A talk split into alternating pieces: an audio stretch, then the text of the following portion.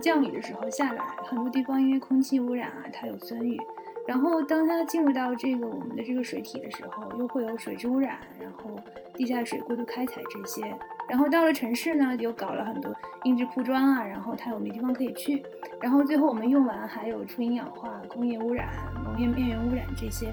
所有的环节都被我们影响到。就是说那就退吧，然后就留出来一个行洪的通道。发大水的时候，这个瓦尔河的水就往那边漫呗。然后不发水的时候，那边就是成了这种呃草坪啊，这种自然的这样的一大片的。几年前有一天，他家游泳池突然就整个掉到了海里，就因为海边的悬崖它是不断会被海水侵蚀的，常常是会有流失或者垮塌的风险的。道本身它的绿化空间。也做这种高差的处理，然后让它暴雨的时候，整个街道的中间的这个绿地的部分就整个被淹掉，变成一个小河一样，能够缓解这个灾害，然后能让雨水还能再回渗回地下去补给地下水。Hello，各位听众，大家好，欢迎收听不只是市民。作为公众号“一览众山小”可持续城市与交通的播客节目，我们分享可持续城市发展的前沿资讯与话题，聊一聊城市，聊一聊城市里的你和我。我是今天的主持人席尔瓦，也是一览团队的志愿者之一。目前呢，在美国加州是一名城市规划分析师。还记得今年过年的时候，大家的新年祝福还都是“二零二零，爱你爱你”。想必当时没有人会想到，这一年现在才刚刚过半，就已经发生了好多天灾，是注定会记入历史的。像新冠疫情、澳洲山火，还有东非蝗灾，特别是六月中旬开始，中国南方和中部多地都有极端降雨，已经造成了上千万人受灾。感觉从人类开始建设聚居点、建设城市开始。治水就是一个绕不开的话题，是赌还是输？本期我们请到了三位城市生态规划方面的专家，和我们一起聊一聊城市和水的话题。那先请嘉宾和大家打个招呼吧，向老师。嗯，大家好，我是向老师，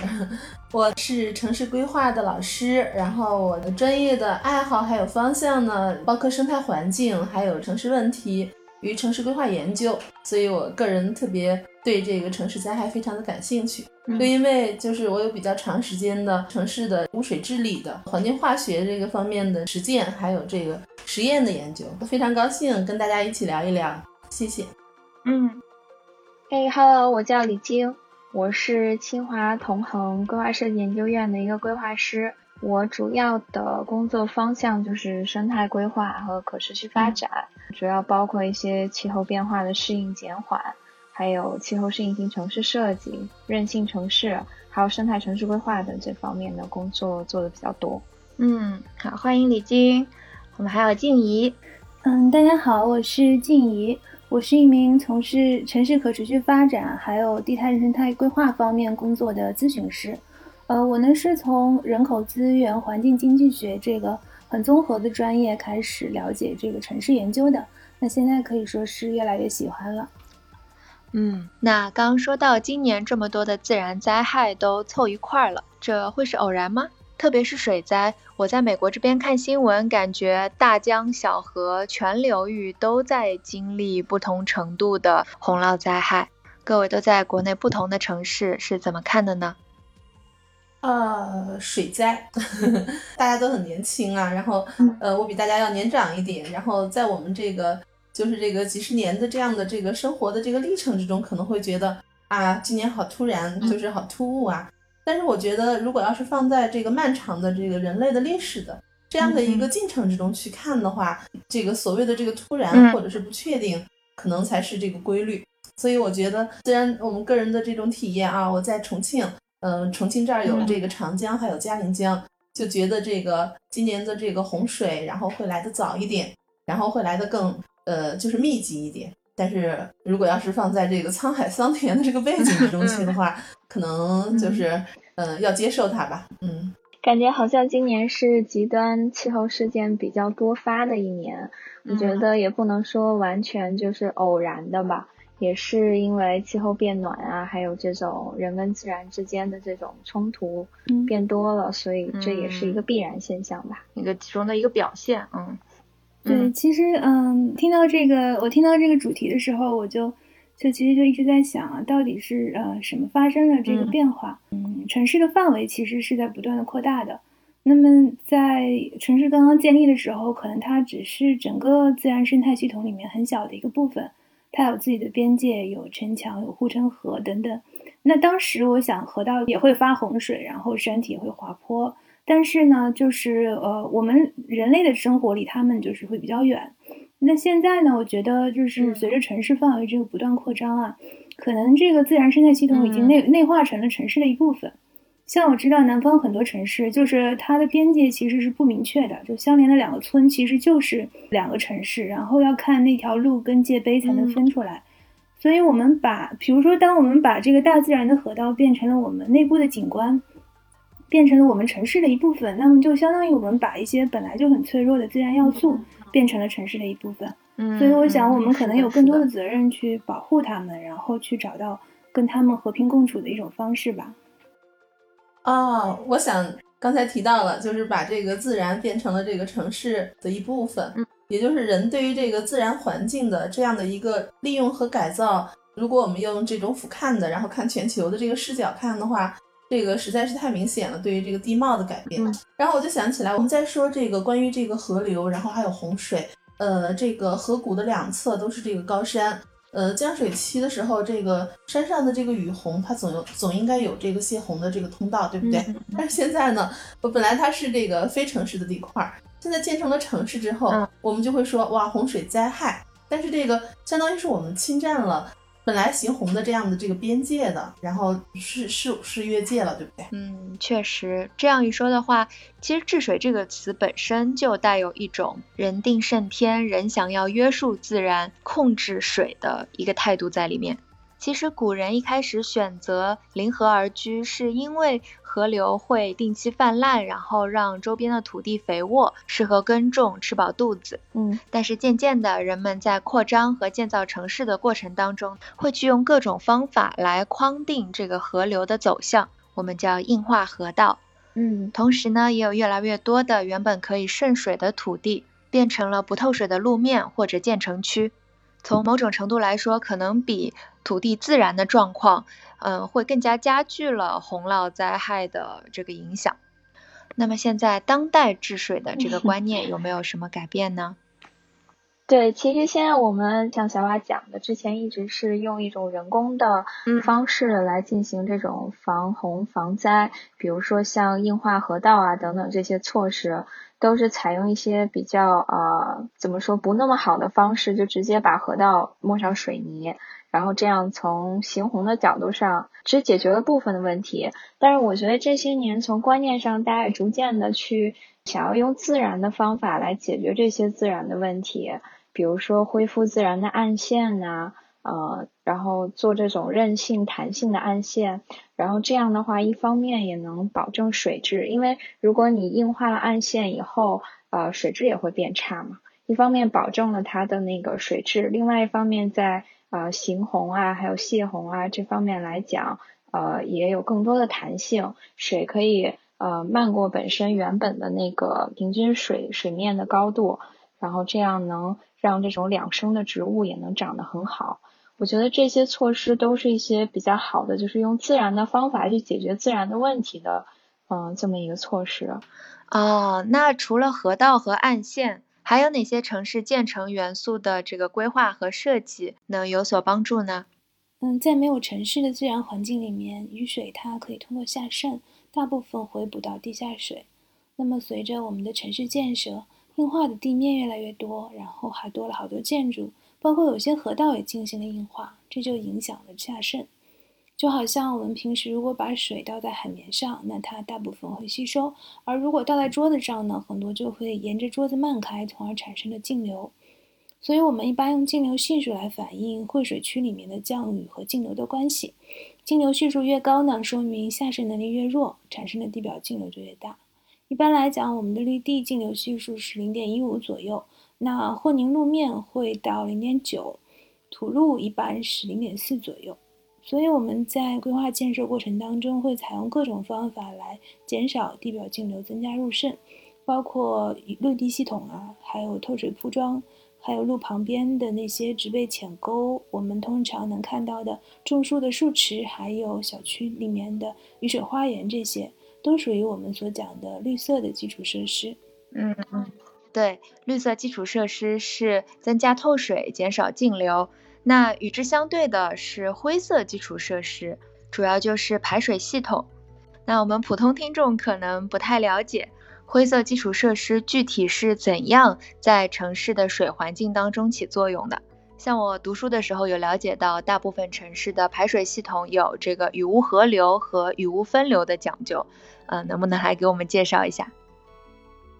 好，我来解释啊，这个刚好到了我的专业了。然后我们就拿水来说吧，就是，嗯，当然灰色基础设施不仅是就是与水有关，有很多都有关，对不对？呃，包括我们的垃圾清运这个都可以列入到这个传统的市政工程里边的灰色基础设施。然后就拿水来说的话呢，我们这个水呢，在城市之中，我们要考虑水从哪里来，还有水向哪里去。然后关于水从哪里来呢？呃，我们有天上降的水，然后还有我们各家各户各个这种公共的部门以及这个生产的单位。他们用完了之后要排走的不要的水，然后这是一方面，还有天上的降雨，然后这个呢就是我们所说的雨水和污水。呃，雨水和污水呢，呃，降雨来了之后，然后这个传统的按我们这个灰色基础设施的这个想法，就是赶快让它从城市之中排走，然后排走用什么方式呢？要么就是明渠，要么就是暗渠，把它呃一层一层的接住来之后。让它就是以管道的形式，然后我们排入到我们这个排水的这个排水的这个呃对象排水的这个纳水受纳的这个水体之中去，这是雨水。然后这个污水呢，就呃污水和废水呢，就是又分成，有的是工业生产里边就是产生出来的，具有这种呃比较大的污染性，必须得对它特殊的加以处理的，就是有毒有害的重金属啦、难粘叠有机物啊，这个我们就是有特种的这样的一个处理的方式。举个例子啊，然后我们说的这种像什么染料啊、农药啊这种呃持久性的这种有机污染物，然后我们会用一些方法，然后向老师多年呢就用的是呃高级氧化法，是用上这个呃特殊的试剂结合上这个紫外光，然后一起对它降解，然后把它降解之后就咔啦咔啦咔啦全部就给碎掉 这样的一种方式啊，所以这是对于这种。呃，高浓度的这个有机污染的这种工业的废水，然后再有一个呢，就是成就是我们日常生活里头，大家洗洗菜呀、洗洗手啊，然后可以做做清洁啊、卫生间啊，然后这样的排水，这个呢，就是它不会有特别多的这种有害的，然后这个有害的这样的一些成分呢，嗯，基本上就是油油污，然后还有呃富营养物质氮和磷，对不对？然后这些呢。就是把它收集起来，通过管道，呃，在你们家里边，然后我们大家看到排水管，对不对？它不是简单的就排走了，而是把它收集起来，然后一起，然后通过一个体系输送到了这个城市的污水处理厂里头，然后污水处理厂呢，要对它进行这个脱氮、除磷、除渣，然后等等的一系列的处理，满足了这个可以直接排放到这个，比方说河里去呀，然后湖里去呀，满足了这些条件之后，然后再让它就是排出。这就是我们的灰色的这个呃基础设施。然后刚才小瓦说到了雨污合流和雨污分流，嗯，这个在九十年代，然后两千年以前吧，基本上都是一个雨污合流的，就是不管雨水和污水，然后轰隆轰隆一起都接起来，然后一起就排掉。然后这个污水处理厂就是当时的这个贯彻和实施，嗯，就不够好了，然后基本上就是一个比较混乱的状态。然后现在呢？这个城市，特别是城市的新区，全部都是要求用的是雨污分流啊，雨水比较洁净，然后灰色基础设施把它呃把它赶快的排走，不要让城市内涝。然后呢，污水呢，生活的污水，生活的这个废水呢，就是拿出去我要进行处理，然后脱氮除磷，特别是对不对？然后完了之后就把它排到水体里头去，就是雨污合流和雨污分流。然后一切都是把这个水都视为是赶快有需要排走的，赶快就是。赶快让它快快的从城市里边离开的这样的这个措施和途径嘛，嗯。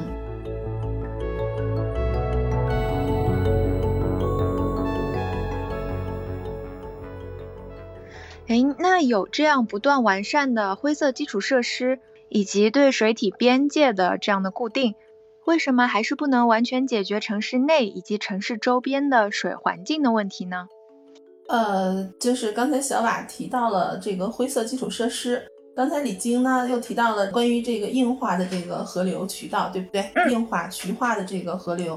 呃，然后我就想结合一个例子吧，大家都知道滇池，然后滇池以前是非常的美的。嗯，但是呢，我在这个就是这个环境的这个就是污水处理的这个研究过程之中呢，然后就发现滇池早就成了这个大家都很头疼的，经常是几个亿几个亿的往里头投进钱去，但是呃总不见恢复和效果。这个呢就是一个方面，哎，滇池本来很大，但是后边城市呃也在扩张，农村的这个呃要种田也在向着这个它的周边围住，然后再向它要田，然后旁边的西山上还有这个周边上也在采矿。所以共同把这样的一池漂亮的水变成了这种臭水，然后我们没有给这个就是呃湖和河留足这个边界，然后这个边界就是它涨水的时候可以涨，退水的时候就可以退，就成了一个我们所说的水陆之间的这样的一个状态，对不对？半水半陆的这个所谓的这个在水之湄的这个湄，然后没有给它留住，然后这个就特别的遗憾啊，然后我们把它取而代之的就成了人工的环境了。然后我们这这是一个啊，就是这个这个特别重要。如果我们留足了边界的话，它肯定不至于成为现在这个状态。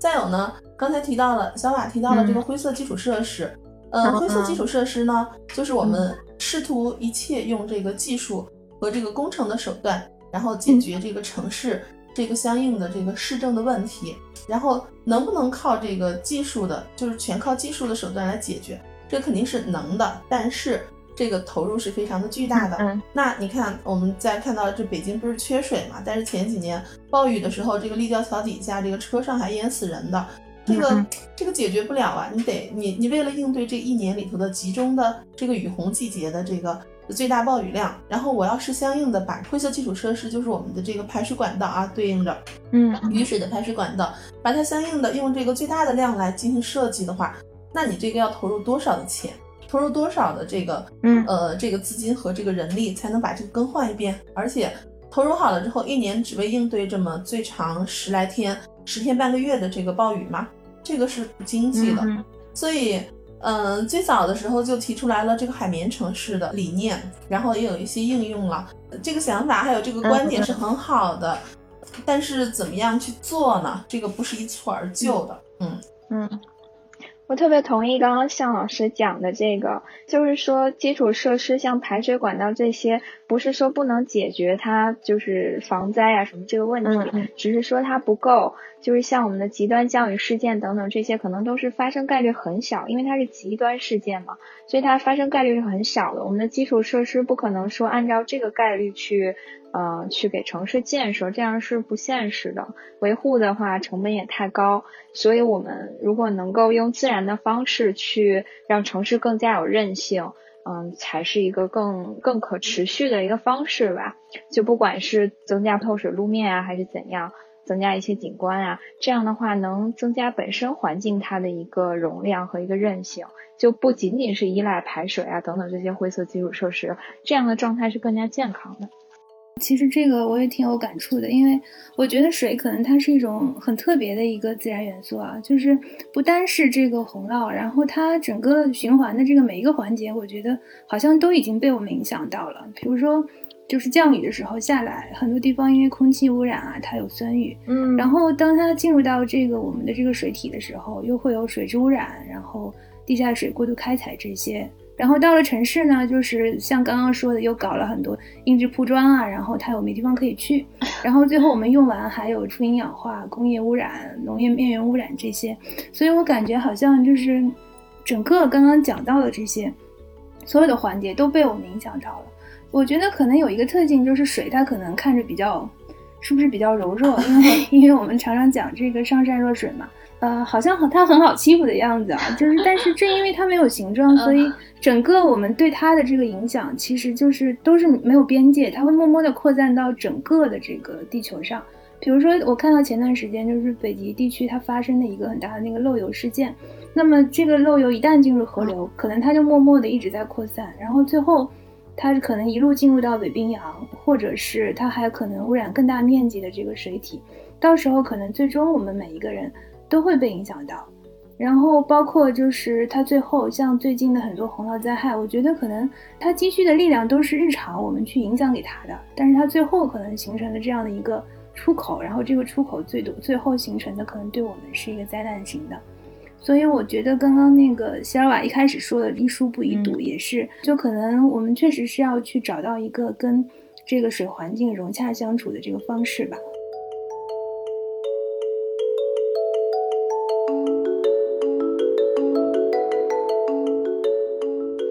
嗯，那我们具体来说的话，目前在生态水环境的规划和设计层面，嗯，我们有哪些比较好的实践呢？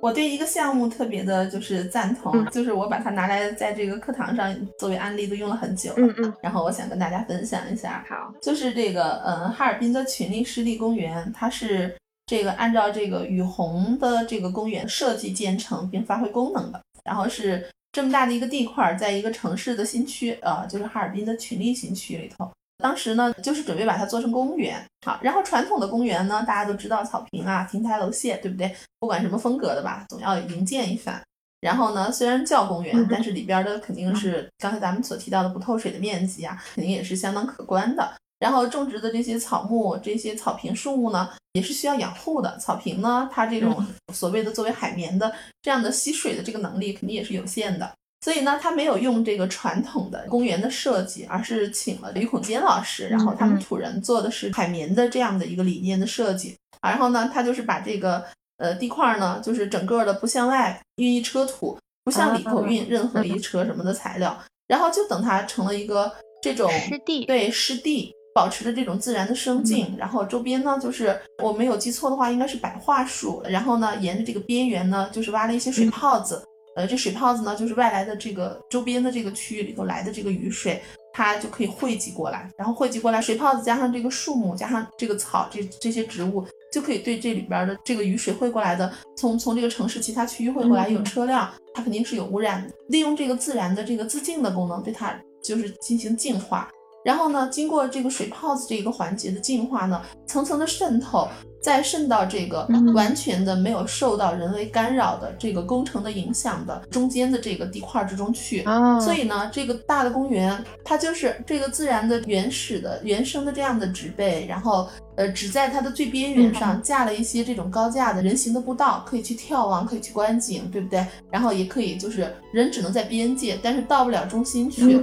所以这个地方呢，它就成为了雨天的时候，你这个水就不必一定挤到这个管道。刚才咱们。所说的灰色基础设施之中去，不必挤到管道之中，把管道挤爆，或者留在街上，就是形成这种对形成看水，然后就在我这里头汇集。等到了这个缺水的时候，因为大部分时间它是缺水的，对不对？北方的城市雨虹来了，我就相当于在这儿存住了，我在这个海绵之中慢慢的把这个水。然后再释放出去，所以我就觉得这个太聪明了。这个，因为我们一直在它，它解决了两个问题。第一个就是咱们所说的灰色基础设施向绿色生态基础设施转变的这样的一个问题。再有一个，咱们看到了这个新城新区，往往这个地盘太大了，这个铺起来了，这个成了新城新区，然后你怎么样去弄它？这个有可能一下子用不过来，这相当于是给这个城市这个地块儿，然后相当于是一个留存，相当于是一个弹性。万一呢？如果以后这个城市它还有这种特殊的应急的这样的需求，我需要这样的一个大地块儿，我到时候再临时转变成为这个城市的这个其他的功能用地，这一块又给这个城市的发展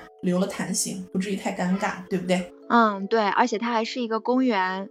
哎，我发现现在在规划领域有这么一个多功能的趋势。嗯，你像哈尔滨这个公园，它就集休闲娱乐、汇水排水。还有城市自留地或者备用地块这样子的功能，可以说是一举三得。对，嗯，刚刚听这个公园，它是不是和外面的水系还是连通的？所以在不下雨的时候，外面旱的时候，它还可以把水往外面排或者渗出去，这样。呃，对呀，对，因为咱们说到这个城市建成区，呃虽然地下空间是会有受到这个。什么有相关的这个地下的建筑、地下的结构，然后这个群力湿地公园它的周边边界上，并不是所有的这个地下空间都是被利用的，也就是人的这个活动或者人的建成对于它的影响，它在地下的这个是有限的这样的一个深度的，它的深层次的就是我们这个土壤还有这个大地，它是相连的嘛，对不对？所以我在想，呃，应该是这样的，嗯，所以他就有机会收集，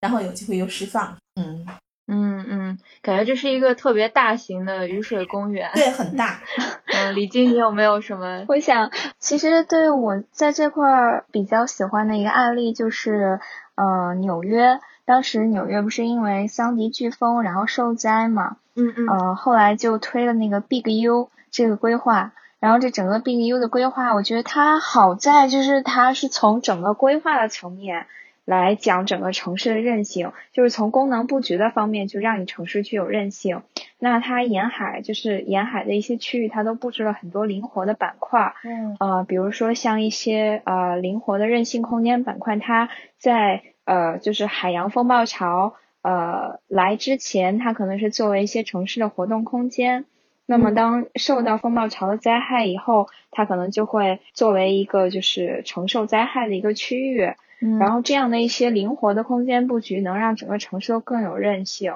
然后它里面也有这种公园，就有点像像老师刚刚讲的那个，就是这些公园也可以作为像一些海绵一样，然后他们是在吸收啊、消化这个灾害，然后这样让城市的整个就是重要的这种固定的功能都向向后退，然后这样能让城市就是更加有韧性。嗯，还有就是那个哥本哈根当时做的一些，也是一个韧性城市的规划吧。它是把整个河道沿着汇水分区和排水的方向来布置城市的这个街道，然后让街道本身这个街道空间就作为它的行洪的空间，然后这样有极端降雨事件的时候，呃，水就能够迅速的从街道上排走。然后这些街道可能边上会有一些像这种小的雨水花园。然后街道本身它的绿化空间也做这种高差的处理，然后让它暴雨的时候，整个街道的中间的这个绿地的部分就整个被淹掉，变成一个呃，就像一条小河一样，但是它还是能保证它街道的功能在，然后这样就能让它呃雨水一来，然后迅速的就能够缓解这个灾害。然后能让雨水还能再回渗回地下去补给地下水，我觉得这个从就是从规划层面对这个整个城市进行改善的，是一个比较有效的这么一个增加城市韧性的一个措施。嗯，这确实算是一个心态上的转变，从这是我人类的地盘，不要你有水的地方就不许有水，到我们也在城市的环境里面为自然的水预留了空间。就做好准备，有些地方是可以被淹没的。对，呃，然后像你刚刚说的纽约的那个项目，我也蛮有感触的，因为我在费城读书的时候，算是看着纽约的这些滨水岸线一点点的被改造。因为纽约本来也是一个港口城市嘛，它有上百号的码头，但是由于城市角色的转变，金融业在纽约的崛起，这些码头就成了破败的历史遗留工业区。嗯，跟上海有一点像，但是经过这几年纽约市的努力，他们有把这些码头一个一个的转变成当地社区所需要的一些用地，但是共同的作用都是成为曼哈顿繁华的这个城市街道和两侧的河流中间的一个缓冲地带。对，其中有一个码头吧，我有深入了解过，它叫 Muscle Beach。翻译过来就是海虹沙滩，就是我们吃的这个海虹清口，但这不是真的是一个沙滩，是利用那个码头周边原有的一些结构呀、岩石呀，还有拆除原建筑的时候留下的那些混凝土残片，为这个贝壳类生物营造了一个栖息地。就是涨潮的时候，这里会被淹没，然后滋养这些生物。退潮的时候呢，岩石会露出来，然后你也会看到那些贝壳。但是这些贝壳不是说让你可以下去抓了吃的，它们其实呢也是一种自然的净化水体的方式。然后在这个空间里呢，人是从一个平台上俯瞰这个海虹沙滩的。游人不但可以在这里观看潮起潮落，而且有的时候这里也会成为一个室外课堂，因为在这样的涨潮落潮的潮汐地带，会有许多丰富的两栖生物，可以让小朋友们亲近自然，也学到知识。哦，对，还有一你刚刚说到的是改变街道的形态嘛，然后我就想到，嗯，那些古镇里面许多古代的这种道路是中间或者两边会有那种水渠的，然后现在的道路其实仔细观察的话，也会发现道路基本上是中间凸起，然后两边向着上街沿的方向倾斜的，这样应该是可以引导落在路面上的水，然后让它汇入人行道边上的这个进水口。就觉得这些细节还蛮有意思的，也是我学了规划以后才知道的。嗯，但是其实我觉得好像就是如果水能够流进景观，或者能够流进一些就透水的这些呃一些空间会比较好。嗯，因为其实现在我们的道路也是这种有这种轻微的这种地形的设计嘛，这样水能够流进边上的这种雨水篦子里面，但是它就是还是不够，等到暴雨时间一来的时候，它还是会泛出来。有的地方那个，就像刚刚我们提到的那个七二幺，就北京那个立交桥下的那个，还有好多其他的这种，嗯嗯，对，刚才说到的这个，其实有一点儿，有一些轻微的这个改改动的话，就可以达到目的的。就是咱们在说这个，呃，这个道路上的水，然后我们还大家其实可以观察一下，嗯，道路这个两侧或者是这个，呃，道路中间的这个它的这个种植池。然后基本上这个种植池这个草坪呢，它这个都是高于地面的。然后如果要是把这个，呃，高于地面的把它变成低于地面，然后把它的这种就是啊这个分隔给它加上透水的孔的话，嗯，这样这个岂不是道路之中的好多的雨虹的这个地表径流，它就可以直接流到种植的地带去？那这样才能够发挥这个功效。莫要等它特别大再漫过去，既是景观又是海绵，对对，又是景观又是海绵。嗯，那个曼哈顿的这个 Big U 这个方案非常好的，这个这个简直太棒了。对，这个这个方案，对我也很喜欢，就一下解决了很多问题。它又把这个灰色基础设施非常可靠的这样的一个防范性，然后又把这个日常的这个生活，对它看着不绿，对日常的生活，然后又把人们的这个公共空间的这个需求全部都融合在一起了。这是一个多功能的，又具有防御性的，对，又具有这个生活空间，然后交往空间的这个一系列功能，全部都包括了的。对，其实这就是人和自然和谐相处的一个方式嘛，对吧？嗯，也是一个很自然的解决方式。嗯，对，嗯嗯嗯嗯，我也分享一个我们之前做过的项目吧。就其实我们做过一个那个北方浅山地区小镇的一个海绵城市规划。那我觉得它一个比较特别的是，就是前面的很多的。呃，工作量主要集中在利用那个浅山地势和它原来的这个地形图去做模拟。就是说，我们一开始的时候，先是去识别了它整个自然排洪路径，就是在没有这个镇建起来的时候，它的这个呃山洪从上面就是卸下来的时候是一个什么样的路径。然后后面所有的设计，嗯，都是基于这个模拟来做的，就。在大雨的时候，主要还是考虑排水安全嘛，就是，呃，我们希望减少对它的这个原始的雨水通路的影响，所以就是根据模拟的结果，对整个浅山的这个排洪沟进行了那个整体的修复。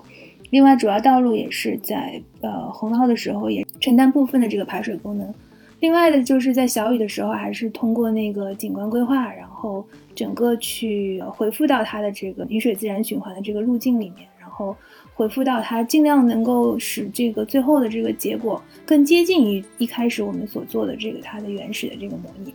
这个就是我我们就是做过的一个案例。然后，呃，其实刚刚说到那个曼哈顿，我也很赞同两位老师说的，就是它是一个特别好的这个案例，就是它沿着这个防洪带里，它甚至还有一些就是可以旋转的这个展板，还有这个商户的活动门这些。可能就是这些到了就是洪水来的时候，把它放下来嘛，起到了这个灵活的这个防洪的这个作用。是的，是的。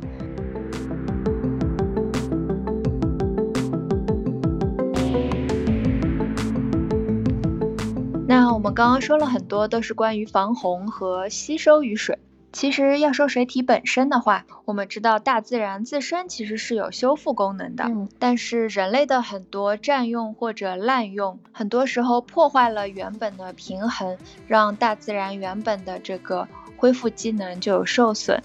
那想请教各位，目前我们有什么措施可以像抚平受损肌肤那样 修复大自然的水润肌肤屏障呢？嗯，向老师有没有这种生态修复方面的例子？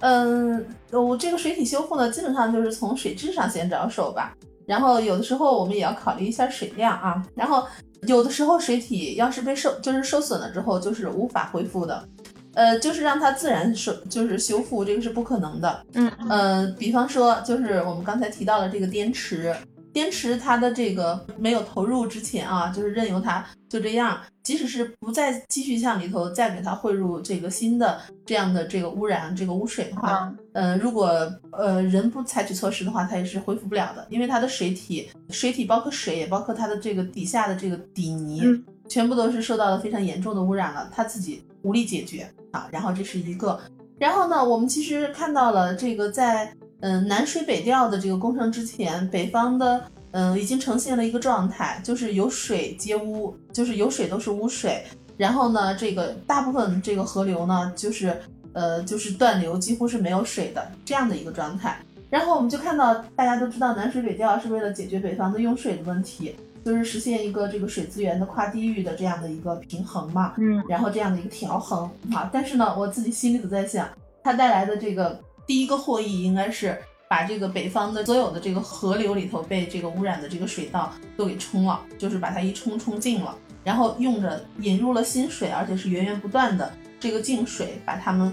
把这个都给就是相当于整理一遍，把它给激活了，相当于都已经死了，我现在把它给激活了，这样带来了水质还有水量的这个共同的收益。但是你要是说就是让一个就是完全都是。无可挽救的，你等它自己慢慢起死回生。对于一个小范围的这个就是小的河流、小的流域，或者是对于一个小的这样的一个湖泊或者是水库的话，呃，我觉得这个是短期看不到它的这个呃效果的，呃，短期看不到效果的，嗯。就是就是人不投入，或者是不采取什么有力措施的话，然后其实，嗯，就是再早一点的有一个案例，就是，呃，武汉的这个莲花湖，我我也没去过这个莲花湖，然后以前也是把它引作案例的。他说这个莲花湖的这个公园里头，呃，两个湖啊，它就是用的是把这个底泥挖出来，底泥挖出来之后，给旁边的这个绿化种植当肥料，给它整个换过水，然后这样呢，这个。湖泊才恢复了生机啊！哦，现在也有蛮多，我记得以前有看过新闻，里面说有拯救身边的小河这样子的倡议。像我上海家旁边有一条叫普惠堂，平常只要一下雨就会很臭，然后会把旁边的景观带都淹掉。而且这个景观带它只是作为清水平台和休闲步道，它并没有那种吸收。呃，雨虹的功能，嗯，所以每次都会漫过那些椅子或者石凳子，而且水退了以后会很脏。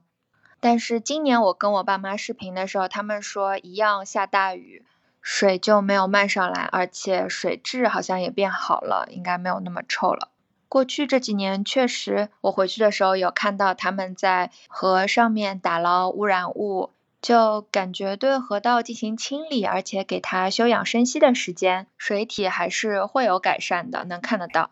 嗯，小瓦提到的上海这个河小河，上海的小河它不是一条河能解决的，它是因为这个就直接就在这个大都市之中，所以它里边有很多的底泥，所以就看到了上海其实。呃，这个市政的每年都是要做的一个特别重要的工程，就是呃疏浚啊，就挖这个河流里边的底泥啊。挖了之后，这个河道多深就多深了。在下雨的时候，这个河道天然的河道它就是这个行洪的渠道嘛，就就可以汇走嘛，然后它的这个行洪能力也就有了。所以你说这个还不算是它的这个叫做河流的自我恢复，这个不是的，是。经过了这个整个的全程的这个河道的疏浚挖底泥，让它能够，当然这个水质闻起来这个味道也好一点，然后让在暴雨的时候能够行洪的，嗯，它主要的目的是这样的，嗯。啊，所以这样一个修复城市的水系，确实是会对行洪的时候减小这排水压力是会有帮助的哈，不仅仅是水质，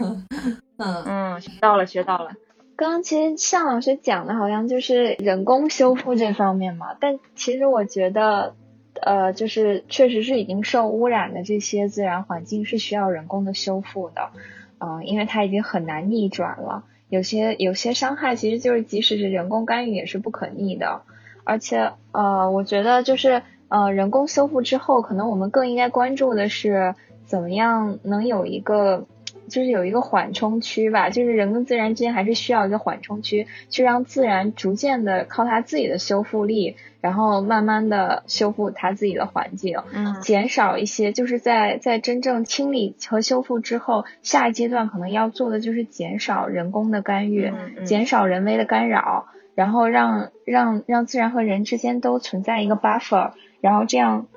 能让它自己有一个修复的过程，像比如说有一些。嗯，有一些河道它是受这种农业面源污染，还有一些工业污染很严重的。那么除了清理以外，那么之后是不是可以考虑做一些呃自然湿地啊这种这种自然湿地能够嗯能够净化污染，然后也给这个地表径流，就地表径流不会直接冲进河里，在进河之前可以经过这些湿地，然后这些湿地可以呃沉降一些它的污染物，然后再让水排进河里。我觉得这些也是增加它自自然的一个距离产生美，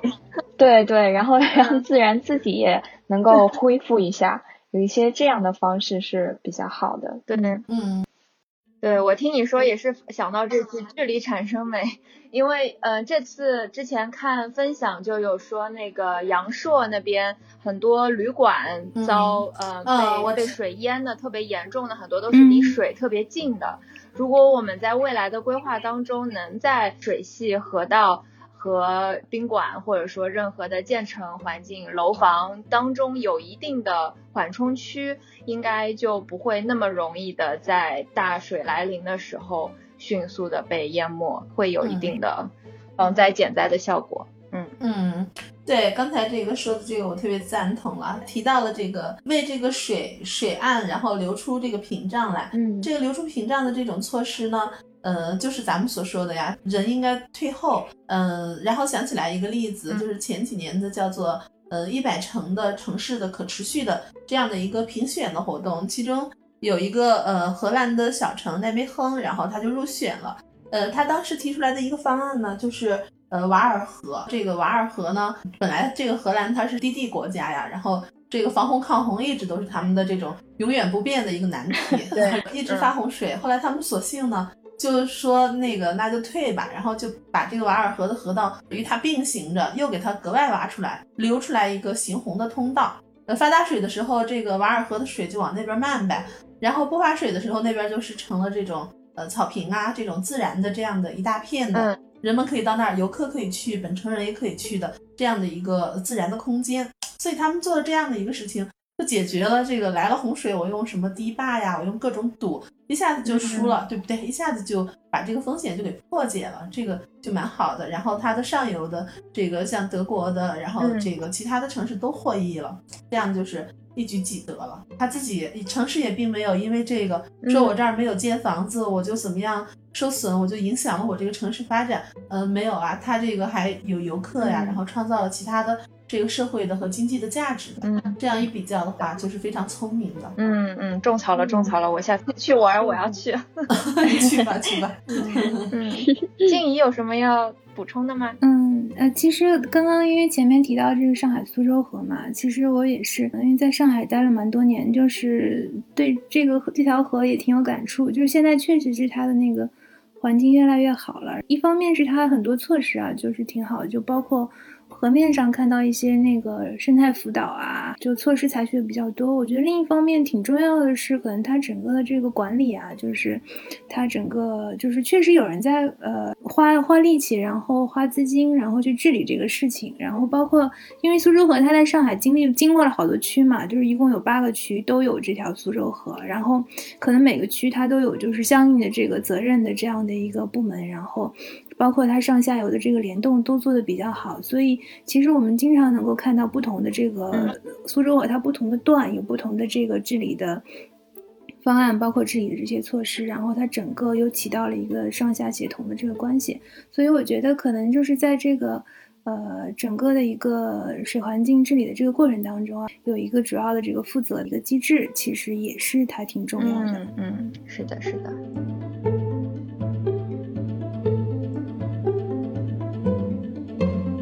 刚刚说了很多都是在过去或者说现在正在进行的城市建设和自然之间的关系。那我们现在正在进行一个新一轮的基础设施建设和规划。那面对这个城市的继续扩张以及未来可能越来越频繁的城市灾害，我想问问各位，新基建会扮演什么样的角色？我在美国这边，新基建对我来说是一个特别大的词，但如果呃放在水环境的话，这会有哪一些体现，或者说未来的这个技术进化了以后，会对我们和水的关系和这个治水的方式上，可能展望一下会有哪一些可能性呢？啊，新基建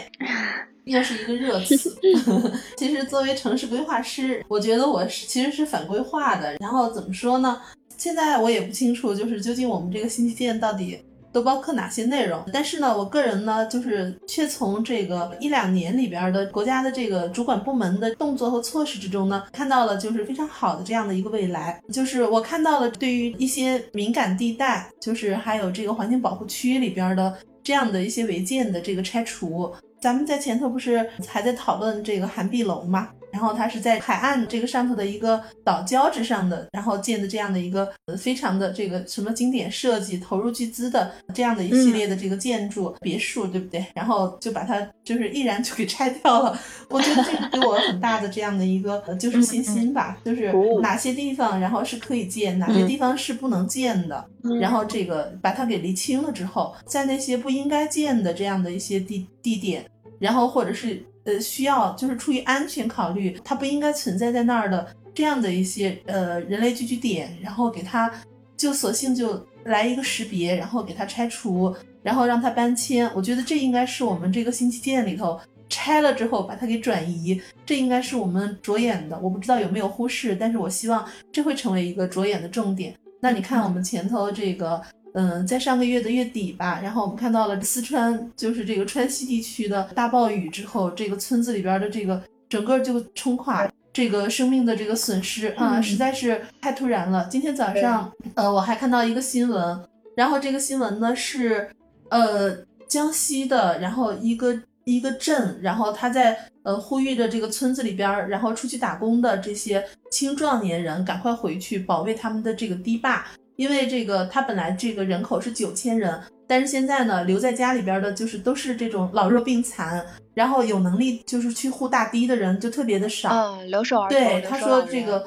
这个就在召唤他们赶快回去，就写了一封这个信。他说这个九八年的抗洪，一六年，然后一七年都是用这种方式一召唤。他们的这个青壮年就全部都回去了，上了大堤守住这个堤坝。但是这个太被动了，太被动了。就是我们能不能，就是既然他只有老弱病残，然后在家里头，在这个危险的地方，就这么这么一两千人，为什么就是不能考虑把它放在更安全的地方呢？所以我自己心里头是这样想的。这个可能是出于这种防灾减灾，然后也也算是一个生态移民的这样的一个考虑。我在想。会不会中央层面上能不能做这样的一个考虑呢？因为这个不确定性的确是，呃，我就是深感呃越来越多的不确定嘛，把它放在安全稳妥的地方去，这个是可以找到的。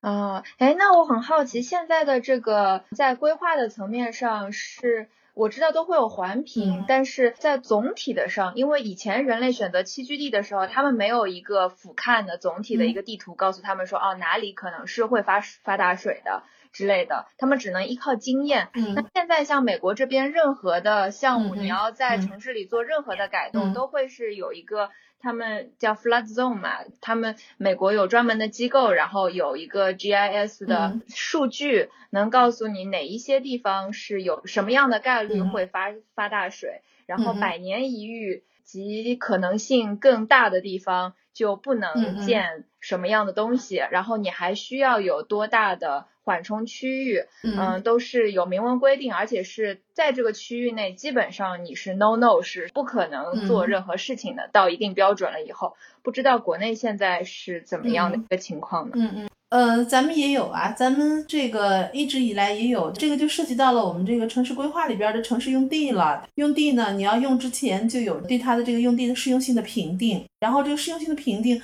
最开始的时候就是它的出发点就是我要趋利避害，把那些存在着安全隐患的那些地方全部都给排除在这个城市的用地之外。但是你知道啊，就是这个城市的建设，它是一个就是随着时间变化的这样的一个过程。呃，曾经的这个评定，可能随着后边儿不光是这个城市，还有它周边的城市一系列的这个建设都已经出现了变化了。又加上这个农村、还有镇、还有这个县城，在很长的时间里头，它并没有严格的按照这样的一个规划的法规这样的一个程序来做的。然后，即使是在城市中，也有好多的这种违建，像杨硕这次爆出来的那些违对，还有很多的违建的，所以就嗯导致了这个当前的状态啊。当然也有这个决策不当的这样的情况，嗯，所以我嗯我们就我不知道你们注意到没有，呃，在四月份还是五月份的时候，就国务院吧，它发出来了一个嗯要求这个全国的各省市地区。嗯，就全部做一下这个灾害的摸底，嗯然后要把这个灾害摸底之后，要重新汇总，这就是基于当前的现状，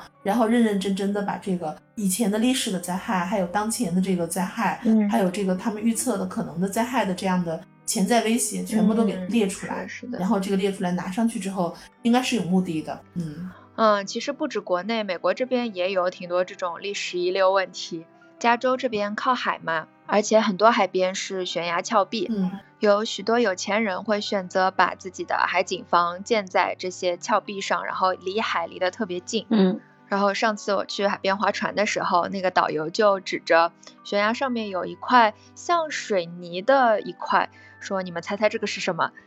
结果这个就是某一个嗯豪宅的游泳池的一面墙，嗯说是几年前有一天他家游泳池突然就整个掉到了海里，啊，就因为海边的悬崖它是不断会被海水侵蚀的，嗯常常是会有流失或者垮塌的风险的。嗯嗯，但是海边这些是被划作国家保护区的，有的时候鲸鱼都会游的离这边的岸非常近。嗯嗯对已经造在这里的房子，要是万一你有任何的财产掉进了海里，就罚钱，嗯是先罚一大笔，限你三天内清嗯空。要知道，到海里找这种 建筑残片啊，什么是还蛮困难的。嗯嗯但是三天清理不完的话，后面每一天都会有额外的罚款。嗯而且，如果你要买海边的房产的话，是只能现金交易，不能贷款，也不会有保险公司给你提供保险的。所以，是传达这样一种信息，要尊重自然吧。有些地方就是不该你人去造东西或者去栖居的，嗯，就应该退出或者留出这样的空间。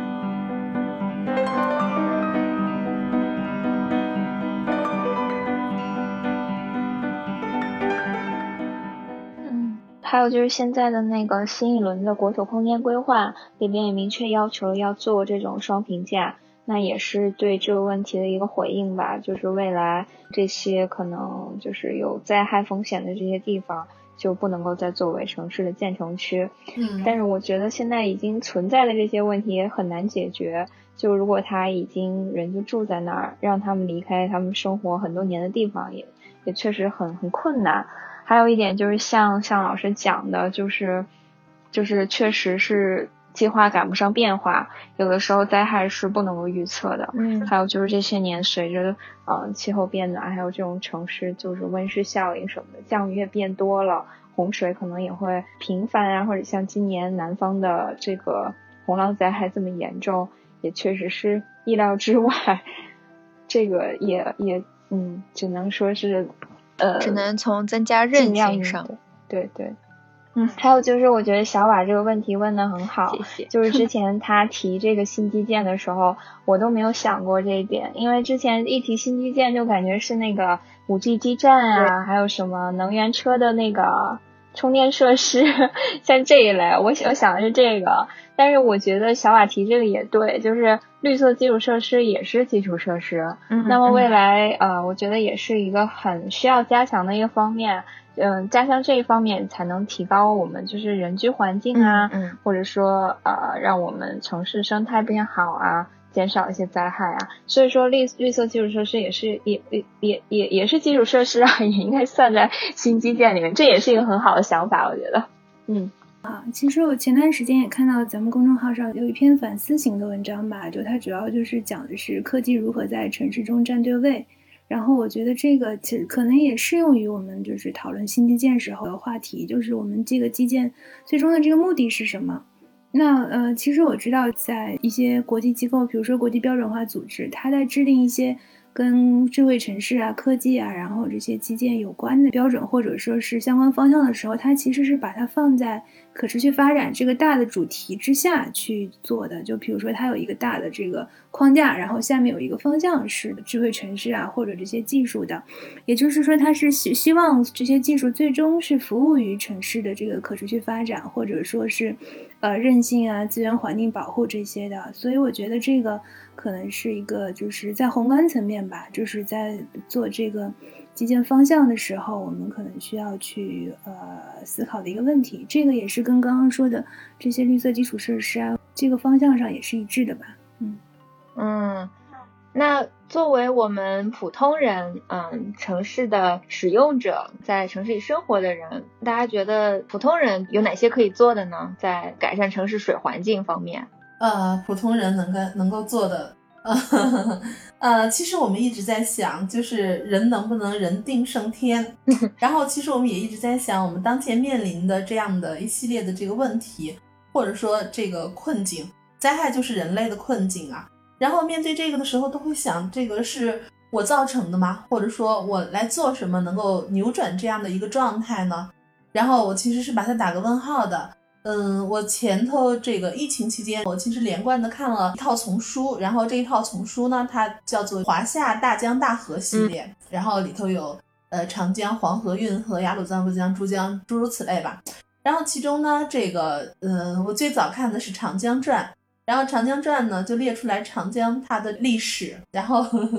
呃，这个沧海桑田的感觉是非常的这个深刻的。以前它是那样流的，以前它就根本没有流出来。这个现在的这个四川，呃，或者说就是重重庆的这样的一个范围，它是怎么样流，这样流那样流，后来怎么样又突然又出现了这个地质的变化，它终于打通了，成了现在的这样的一个水道，然后这样的一个流向的。所以如果要是跟这个所谓的地理年代、地质年代的什么造山运动啊等等相比较啊，地球它自有它的一套的这个运转的体机制或者是方向了，然后。我们再说是不是人造成的这个气候变化，然后当然很多证据证明了这个排放温室气体，然后怎么怎么样。但是我前几天又是看了一篇非常有趣的文章，嗯，小朋友们你们大概不会去看的，就是河南这个焦作，它是以前竹林七贤他们活动的这个地区，然后这个文章呢就叫做竹林七贤他们究竟有没有竹林？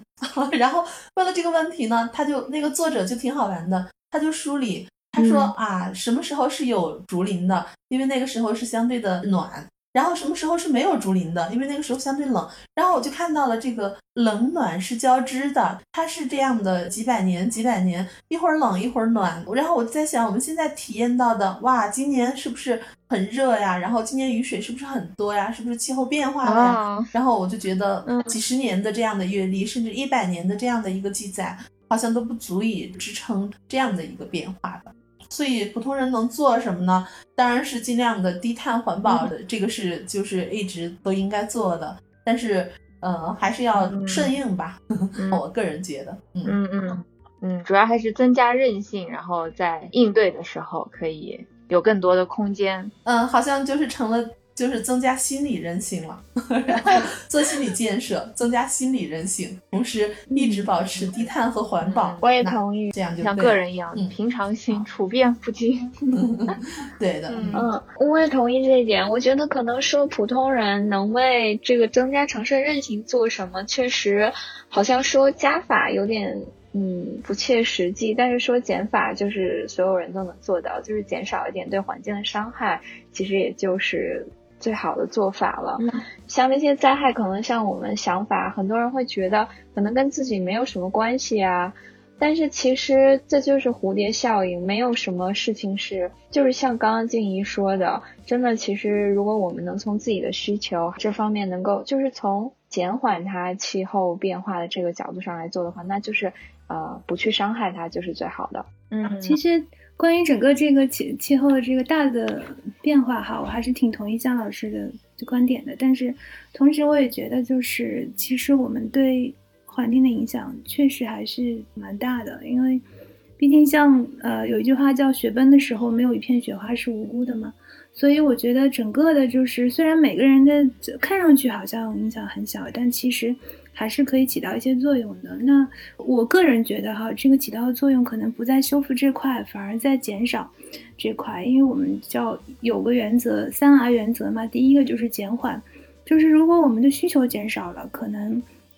对自然资源占用才会真正的减少。如果我们的需求永远都在的话，不管是什么样的科技的这个措施，它从整个生命周期的角度来看，依然是就是会有很高的资源跟那个环境的消耗的。所以我觉得我是比较还比较提倡在这个个人需求这块，因为现在不是有一种新的生活理念叫断舍离吗？我觉得可能我们对于就是自然整个的这个资源的这个需求啊，可能是不是也可以慢慢做到这个断舍离的这个状态？当然，可能这个最后的结果怎么样？我觉得可能这不是一代人，甚至不是就可能我们都是看不到的。但是，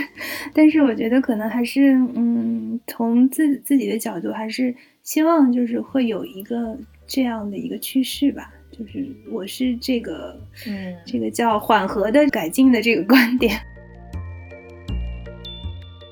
嗯，在保护环境或者说是帮助生态与城市达到一个更好的和谐的过程当中，在政策和规划的层面，可以更加细致的对那些已经建成的用地进行，嗯，怎么样慢慢的让它改善，